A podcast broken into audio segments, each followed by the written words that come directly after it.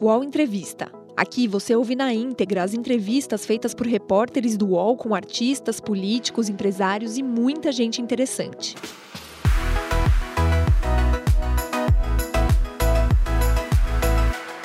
Olá, Oi. Eu sou a Luísa Souto, repórter de Universa. Hoje recebendo, na verdade, sendo recebido por, pela atriz Letícia Lima aqui no Rio de Janeiro. Obrigada. Imagina, obrigada a vocês.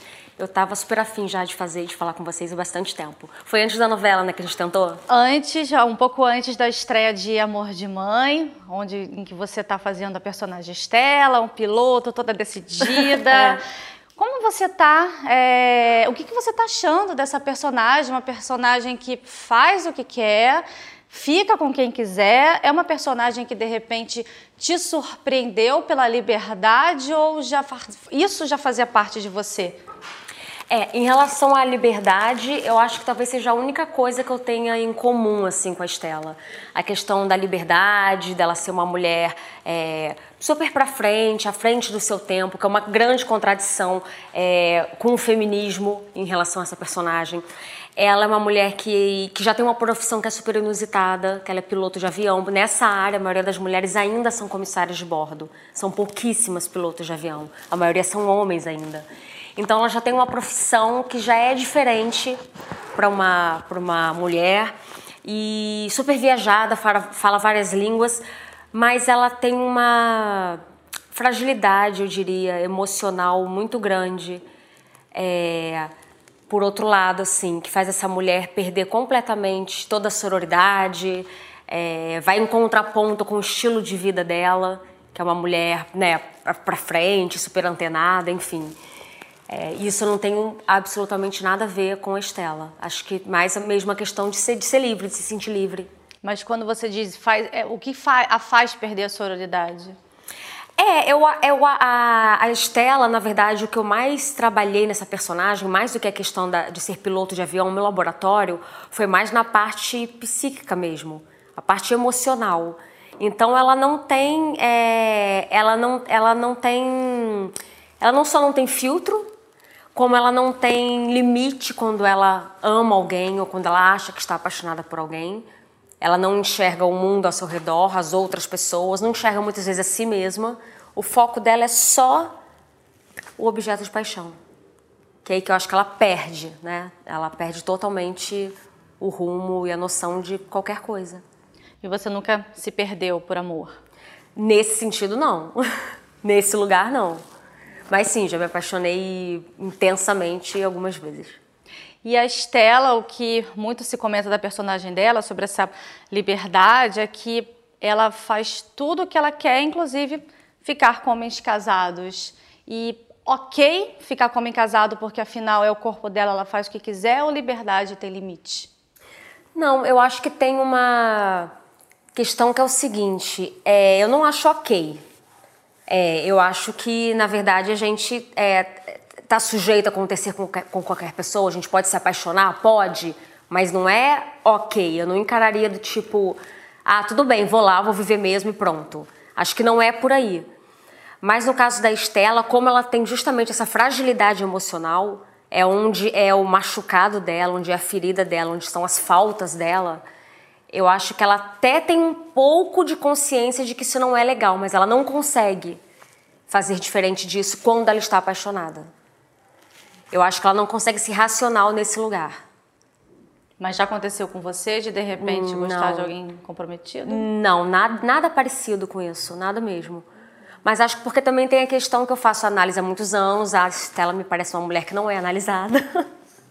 Ou ela foge disso, né? Porque ela já sabe ali onde ela onde tem os buracos onde ela não quer mexer.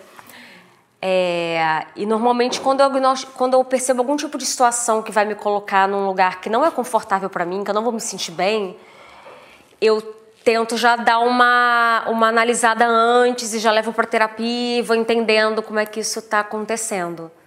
Então eu nunca cheguei ao ponto de nada parecido com o que aconteceu com a Estela. Me parece que ela também teve ali um envolvimento tóxico com o personagem do Murilo Benício. É, muitas de nós mulheres, se avaliarmos as nossas relações ao longo da vida, a gente sim se permitiu em algum momento, infelizmente, ter uma relação tóxica. É, isso aconteceu com você? Já, eu já tive relações tóxicas em, em, em graus, né, em níveis diferentes da personagem. É, eu, eu, eu, eu, já teve momentos na minha vida que eu percebi que eu já estava numa relação tóxica fazia bastante tempo. E conforme os anos foram passando, eu acho que eu aprendi a, pelo menos, é, entender o gatilhozinho, sabe? Quando estou chegando nesse lugar. Porque aí eu já tento dar uma tratada antes. Então, é nesse ponto que eu queria até chegar. Como você percebeu, assim, um exemplo, claro que não precisa citar nomes, mas um exemplo de, do que você percebeu. Cara, isso daqui tá tóxico, isso tá fazendo mal para mim. Cara, eu acho que o mais comum que já aconteceu comigo, que já aconteceu acho que até mais de uma vez, e hoje eu já tô bem é, ligada nisso, é quando a gente se anula de alguma maneira a gente começa a anular alguma coisa que a gente ou gosta de fazer ou coisas que podem vir a acontecer, mas você dá uma anulada com medo daquilo prejudicar a sua relação em algum momento. No que que você se anulou? Ah, eu já me anulei assim, acho que mais nova até, de muito convívio social, muita, muitos lugares que eu deixei de sair ou frequentar, ou amizades que eu não aprofundei tanto porque poderia causar ciúmes, por exemplo. E aí, é, isso é o tipo de coisa que quando a gente é mais jovem, pelo menos foi assim comigo, a gente demora um pouco a perceber porque tudo parece que é uma escolha. Ah, não, eu estou consciente, escolhendo não entrar muito ali, porque eu também não quero que dê ciúme aqui, não sei o quê, mas não é muito assim. Na verdade, quando você vê, você está tentando evitar um problema e criando outros, na verdade, né? Até para o seu desenvolvimento pessoal, para sua evolução pessoal você não se permitir algumas situações com medo de causar ciúme na pessoa que você está. Mas chegou em algum momento a se tornar abusivo? É, alguém já chegou a tentar te agredir ou tentar até evitar com que você saísse? Chegou nesse nível? A agressão física nunca chegou. É, mas uma agressão emocional ou um pouco de manipulação, sim, sim, já. Infelizmente, é, a violência contra a mulher ela é democrática, ela acontece com mulheres ricas, mulheres sem instrução. Como, você que passou por isso tudo, você inclusive falou que é analisada, é como sair de uma situação dessa? Olha, bem, eu vou te dizer que já teve relações que eu levei mais de anos para conseguir sair de uma situação. É, ou porque eu comecei a perceber coisas que não eram legais e saudáveis tardiamente, e aí eu já estava muito tempo dentro de uma relação, ou porque eu percebi, mas era difícil sair desse lugar, né?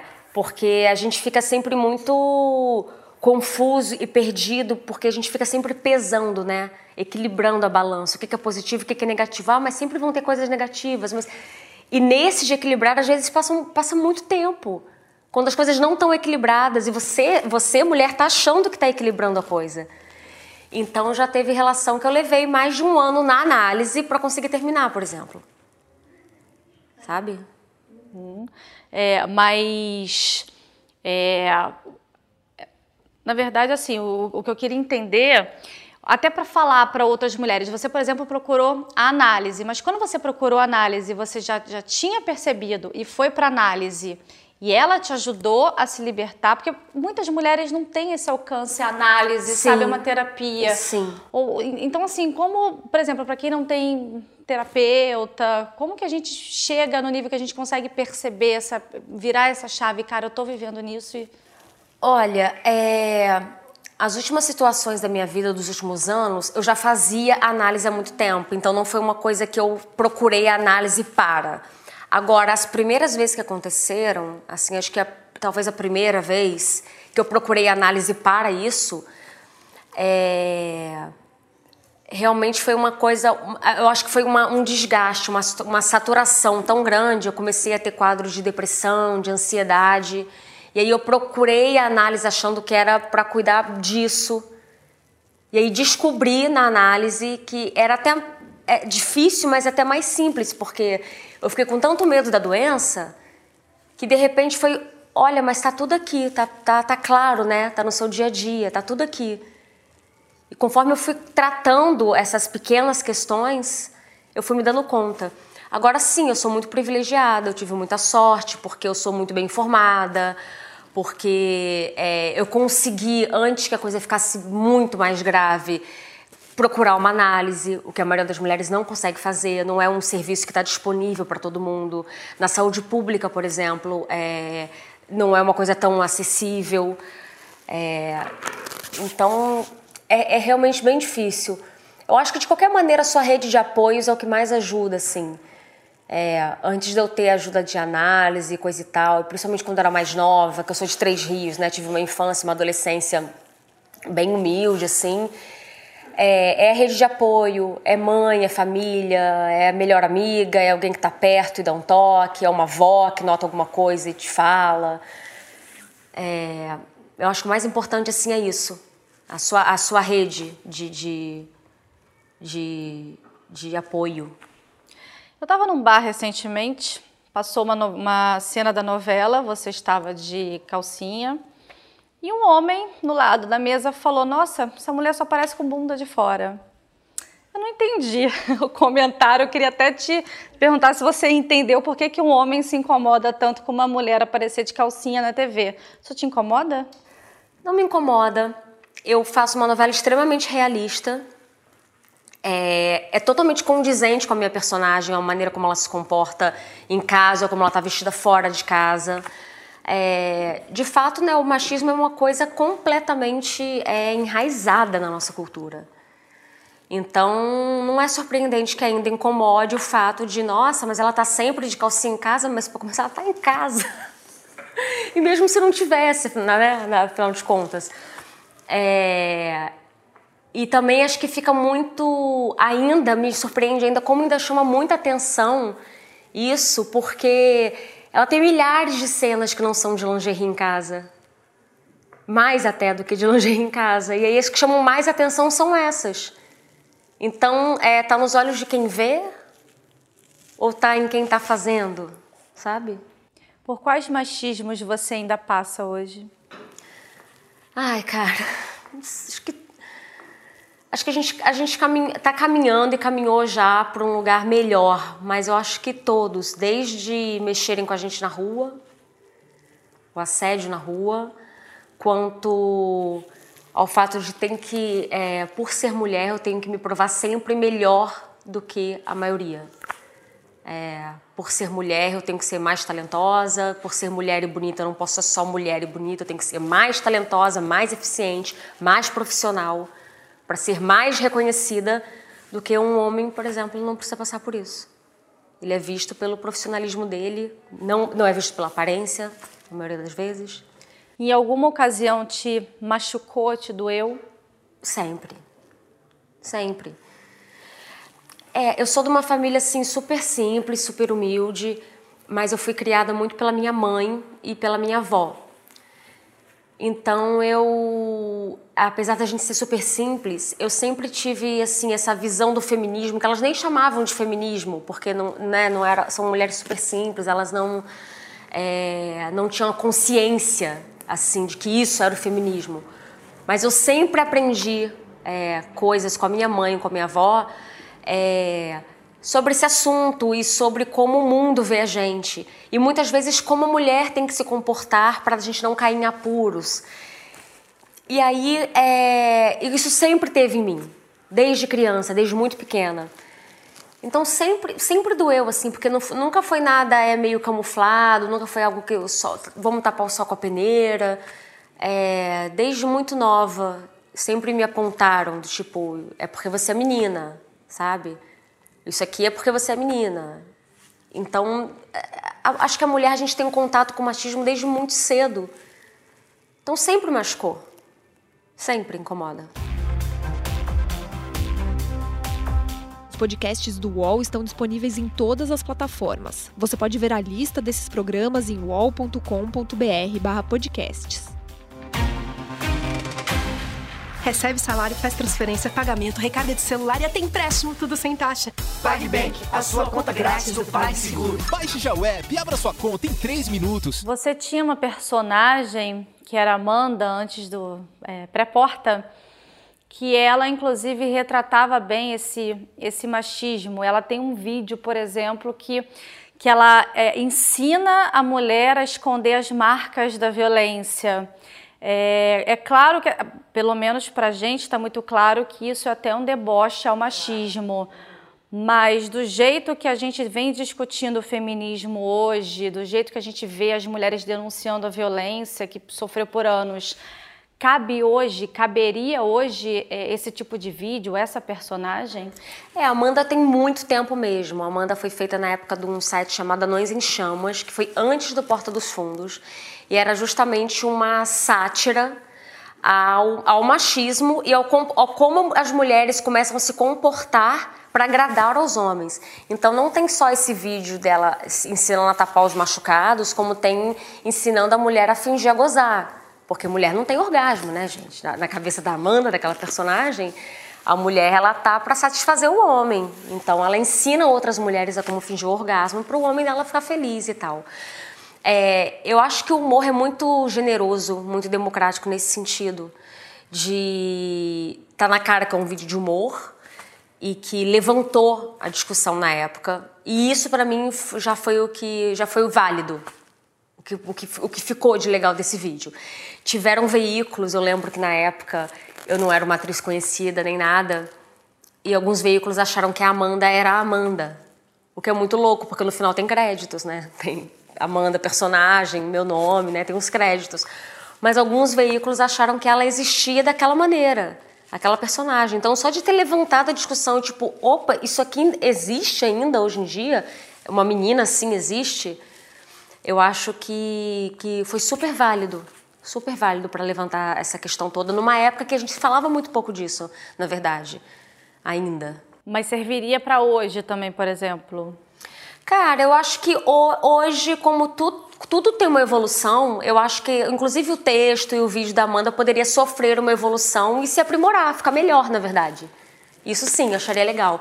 Eu, eu tenho saudade, assim, dessa época, porque foi muito lá no comecinho, foi antes do Porta, e foi o primeiro conteúdo de ficção na internet. A internet ainda, ainda era um lugar de vídeos amadores e coisa e tal, e foi um dos primeiros, os Anões em Chamas foi o primeiro canal. Então tenho um saudosismo com essa época, eu gosto de deixar ele guardadinho lá.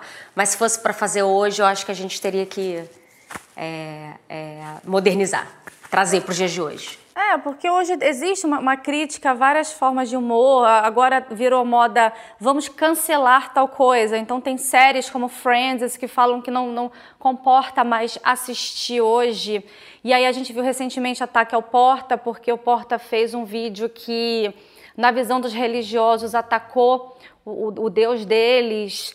Então, até queria que você falasse sobre isso, assim, vale então de repente pensar, bom, já que tem gente que acredita em Jesus, em Deus, então não vamos mexer com isso, com essa entidade?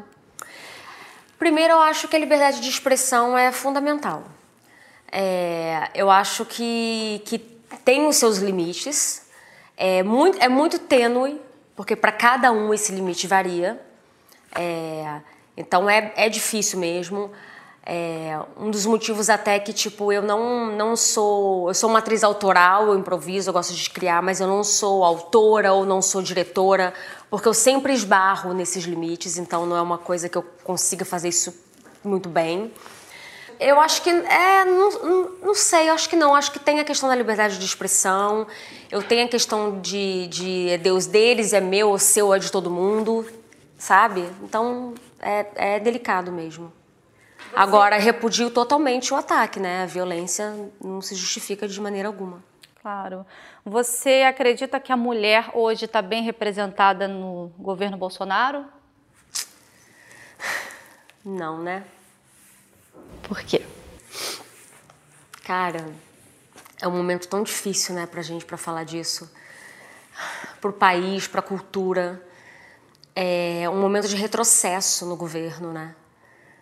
É, é, as últimas coisas e que às vezes eu fico, fico achando até que não é possível, devem estar acontecendo essas coisas para camuflarem alguma outra coisa, do tipo meninas gostam de rosa e meninos de azul, porque é tudo tão sério, né? É tudo tão grave que tem hora que parece que estão é, fazendo uma grande piada com a gente. Como, como que, que chegou a esse ponto, sabe? Eu acho que as mulheres não, têm, não estão bem representadas, os homens não estão bem, ninguém está bem representado. Nem a cultura na figura da atriz Regina Duarte? Acho que a cultura agora eu, eu preciso entender o que, que ela vai fazer ou como poderia ficar isso. Não estava bem representada, definitivamente. Mas agora não sei. Acho que a gente precisa ver. Nossa. Letícia, você sempre foi magra? Não. Na verdade, assim, eu passei a infância e a adolescência muito magra. Muito. Minha mãe fazia mil tratamentos para eu engordar. Algumas pessoas achavam que eu tinha alguma doença porque eu era muito magra, anorexia, alguma coisa do tipo. Nunca tive. Era muito, muito magra. Quando eu saí assim da adolescência para a fase adulta, eu continuei magrinha. Daí teve uma fase que eu fui mais cheinha, e mais magrinha, mais cheinha, mais magrinha. E, e é isso. Acho que desde que eu saí da adolescência eu oscilei, mais cheinha e mais magrinha. Mas você chegou a ter algum problema? De, é, chegou a se machucar, por exemplo, no sentido de preciso tomar remédio para ficar mais magra, para caber nesse. Hum, não, não. Eu tenho muita dificuldade em fazer dieta. Quando precisa, eu faço, porque eu gosto muito de cozinhar. Minha mãe é cozinheira de profissão, minha avó cozinhava muito para fora. E eu gosto muito de comer e de cozinhar. Então, quando precisa fazer dieta, é sofrido sim para mim. Eu não gosto muito de fazer exercícios, na verdade, eu sou quase sedentária, faço pouquíssimo. É... Mas eu nunca cheguei a ponto de nada desse tipo. Mas já teve fases que, quer saber, eu vou ser feliz, se eu não tô magrinha, eu não sou magrinha, agora eu tô mais cheinha, minha fase agora é mais cheinha. E passei longos períodos assim, tem épocas de vídeos meus do Porta que eu tô super magrinha e épocas que eu tô super cheinha. Então foi meio, fui meio sempre respeitando esse fluxo, assim, de como é que eu tô me sentindo bem agora sem me cobrar tanto, sabe? Existe todo um movimento de mulheres nos últimos tempos de pedir por mais diversidade na TV, nas campanhas publicitárias, no cinema. É, diversidade no sentido mais mulheres gordas, mais mulheres negras, mais casais homoafetivos, porque o que, se, o que se viu por muito tempo são mulheres com corpaço, dito padrão, cabelo bonitinho, liso, é, como você está vendo esse movimento? De que forma, de repente, você pode contribuir com ele para falar para aquela menina que está te vendo? Pô, cara, eu tenho esse corpo, mas assim, tudo bem se você for gorda, tudo bem se você for negra com cabelo enrolado? É, a gente sofre, na verdade, eu sofro uma grande contradição, porque ao mesmo tempo que eu sou completamente contra esse padrão de beleza imposto hoje em dia, que eu não considero um padrão, até porque ele não é um padrão, né? ele não é a maioria é, eu também sou refém dele.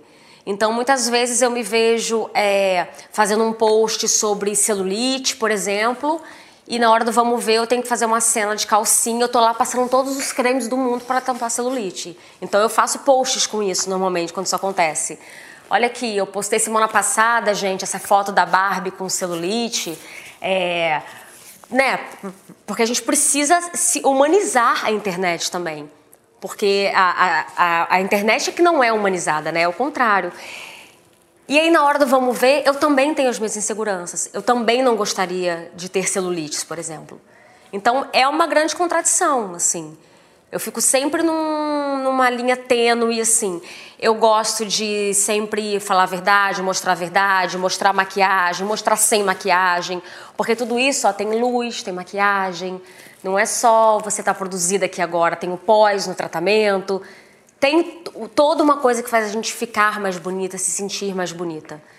Mas é importante também que as pessoas saibam que não tem nada disso. Daqui a meia hora não tem nada. No dia a dia não existe nada disso.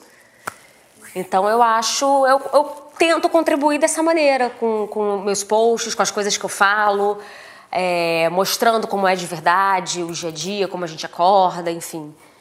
É, eu acho que é o caminho assim um pouco mais saudável, apesar de eu não me sinto saudável é, no mundo de hoje em relação ao padrão. Muitas vezes eu também fico deprimida, chateada e triste é, por estar com baixa autoestima. É, falando em movimento de mulheres, a gente também tem percebido nos últimos tempos é, mulheres, colegas suas de profissão, falando e assumindo abertamente é, relação com outras mulheres. Aconteceu com a Bruna Lismayer, com você, com a Nanda Costa, que é sua colega de elenco. E a gente não vê, por exemplo, esse movimento nos homens. A gente sabe que existem muitos colegas seus, muitos homens artistas casados há muitos anos, mas que não falam abertamente. É, é mais fácil para a mulher falar sobre isso? Cara, eu não, não, eu não acho que é mais fácil ou mais difícil, não. É que ainda é um, um, um assunto que gera muito medo principalmente em quem é pessoa pública, pelo menos é o que eu noto assim dos meus colegas e coisa e tal. Como a gente ainda vive num país, num mundo em um país muito preconceituoso, estamos melhorando, né? Estamos evoluindo, a gente já caminhou bastante, mas ainda é muito preconceituoso. É, as pessoas têm medo de perder oportunidades, de serem julgadas, de serem apontadas, de perderem dinheiro, de perderem contrato ou clientes ou publicidade por conta da, da sexualidade. Eu entendo isso, eu entendo o medo das pessoas, mas eu não acho que seja mais difícil ou mais fácil para homens ou mulheres, não. Mas aconteceu com você? Você sentiu que depois que você se casou com a cantora Ana Carolina, você perdeu o contrato, perdeu a amizade? Não. Comigo, eu, eu, eu senti que foi uma coisa mais. Desde o começo, a gente nunca. Eu nunca escondi a minha relação com ela. É, aconteceu de uma forma linda, foi a primeira vez que aconteceu na minha vida. Eu nunca tinha me, me sentido atraída, nem interessada, nem apaixonada por outra mulher. Então, desde o começo, a gente sempre saiu, frequentou restaurantes, os lugares, e se beijou e se abraçou. Teve um momento, e aí a gente já estava assim há muito tempo quando o, o público ficou sabendo, digamos assim.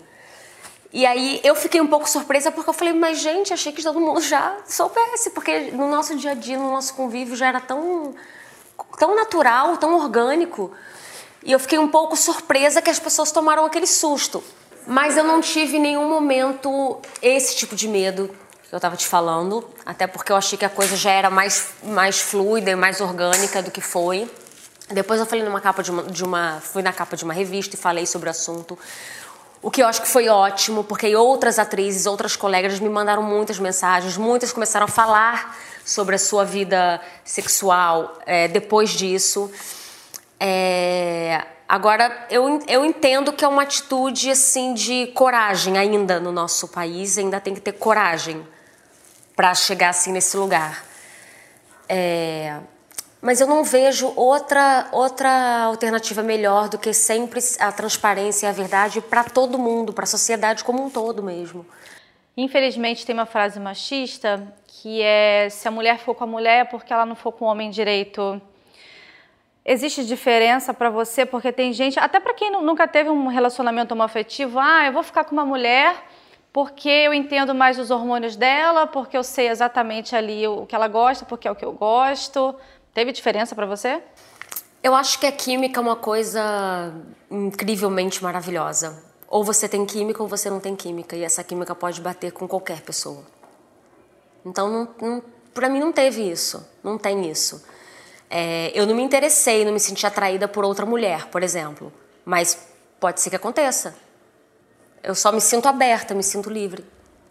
Ou seja, hoje você pode ficar com um homem ou com uma mulher, você não está. Não, exatamente. Não, há, não tem uma. Uma. Como é que eu vou dizer? Uma coisa que separe uma coisa da outra. É simplesmente em quem eu me sinto atraída ou interessada. Não é uma. Uma, uma escolha, só vou olhar por aqui ou só vou olhar por ali. Você teve outro relacionamento com outra mulher? Com mulher, não. E você tá solteira agora? Tá namorando mesmo a toda tô solteira. Rocha? Não, não, não, tô solteira. Você, você falou até ainda há pouco que você falou para uma revista também sobre isso, e você sempre falou que, por exemplo, a sua família nunca te rechaçou pelo seu, pelo seu relacionamento. Então você... Não, de jeito nenhum. Foi a coisa mais tranquila do mundo. É, eu me lembro de quando eu contei para minha mãe, e a minha mãe ficou muito feliz porque eu estava apaixonada, porque é, ela, ela achar, ela achava que isso tava, era uma coisa que ia, ia me fazer bem, ela estava sentindo falta de me ver assim. Eu tinha terminado um casamento, já tinha passado uns meses que eu terminei, que eu tinha me divorciado. E aí ela ficou super feliz por me ver apaixonada de novo. Na verdade foi isso, não foi com quem, sabe? E aí foi super fluido, orgânico para ambas as famílias, assim. Todo mundo já se uniu, assim. Foi bem, foi bem bonito.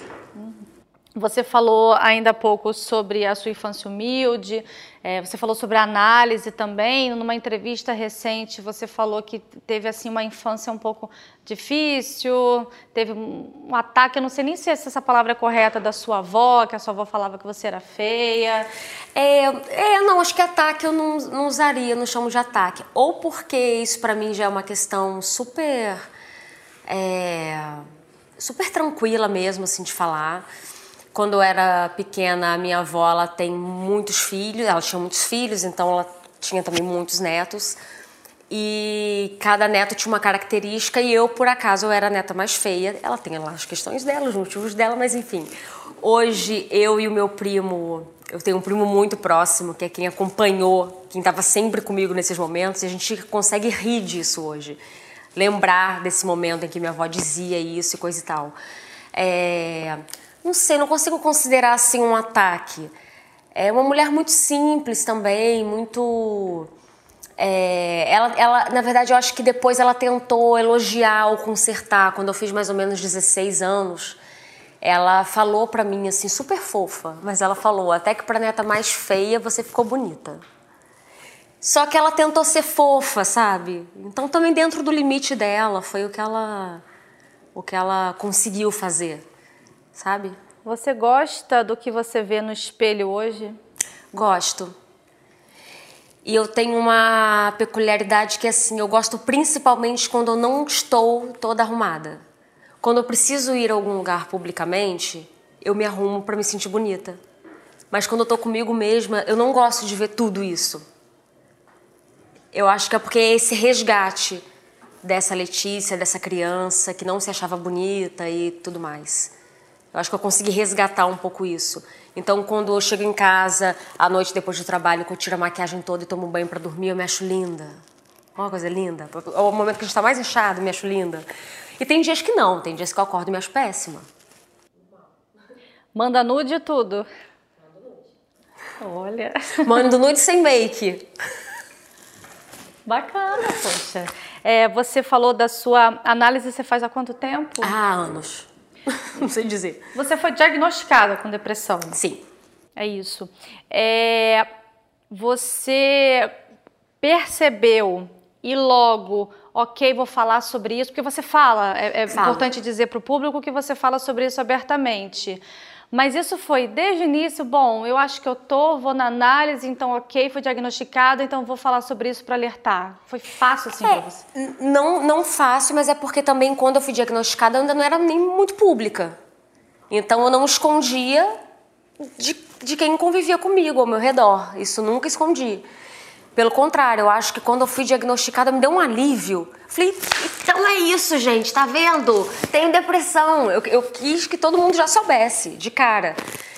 E aí isso acompanhou, a minha carreira foi crescendo, eu fui me tornando uma pessoa pública, e aí foi naturalmente uma coisa que eu sempre toco no assunto. Não teve um momento de eu não falava e agora vou falar. É, eu acho importante mesmo falar, porque é, é muito comum e é muito. É uma, é uma doença que angustia muito quem tem ainda esse tabu dentro de si, porque a sociedade ainda tem um tabu. E quem tem a doença e ainda tem um tabu é mais difícil ainda. Então, o que eu mais escuto quando eu falo, quando eu dou qualquer entrevista, quando eu faço qualquer post sobre depressão, são as pessoas agradecendo e falando sobre si. O que eu acho mais legal é tipo, eu também tenho e blá blá blá blá blá blá blá. Botar para fora, falar sobre si, normalizar a doença. Porque é isso. É igual quando você tá gripado, você fala pra, pra pessoa, não, não tô gripada não, só vou ficar aqui em casa uns dias quietinho, mas não tô gripada não. Você fala, tô gripado, tô doente. É isso. E você chegou alguma vez a se machucar no sentido de, cara, tomei remédio demais para poder parar a dor, porque quem tem depressão tem dor. Uhum. É, não, nunca me machuquei. Também tem o seguinte, eu como sou, eu faço acompanhamento há muito tempo, há muitos anos, tem fases que eu estou medicado e preciso da medicação, ou quando entro numa crise muito forte. Tem épocas que eu estou, eu faço análise tão é, tão certinho que ela pode ir diminuindo a medicação e eu passo um período sem medicação. Mas isso é, é tudo muito acompanhado. Não pode ser uma coisa que você vá uma vez no terapeuta, de vez em quando. Não, não dá. Isso tem que ser feito bem certinho, porque no caso da depressão é uma coisa química. Então o, a medicação serve para balancear essa química e te, te colocar ali no lugar. Então tem que ser tudo feito com muito cuidado mesmo, sempre ajuda de um profissional. E é isso. Então eu nunca precisei, assim, eu já entrei em crises horríveis, horríveis, horríveis e nunca passei do ponto, talvez, em relação à medicação, acho que talvez até porque quando eu entro numa crise muito grande, é um vazio existencial, não é nem tipo, vou tomar muito remédio para acabar com isso. É tanto faz, é nada. Não faz diferença tomar muito, tomar pouco ou não tomar. Então, também tem esse lugar do vazio muito grande. Que pelo menos é assim que, que, se, que se dá comigo, que se deu algumas vezes. Letícia, obrigada. Que, ah. que pena que. Nossa, eu queria te perguntar muito mais coisas. Mas sabe o que é bom pra gente fazer de novo? Pois é. Vamos fazer daqui um ano, sei lá, daqui uns meses. Vamos, mas eu agradeço muito pela sua disposição e disponibilidade de receber a gente hoje. Obrigada mesmo. Imagina, eu adorei, adorei tudo. O All Entrevista tem edição de áudio de Isabel Rani e coordenação de Diogo Pinheiro.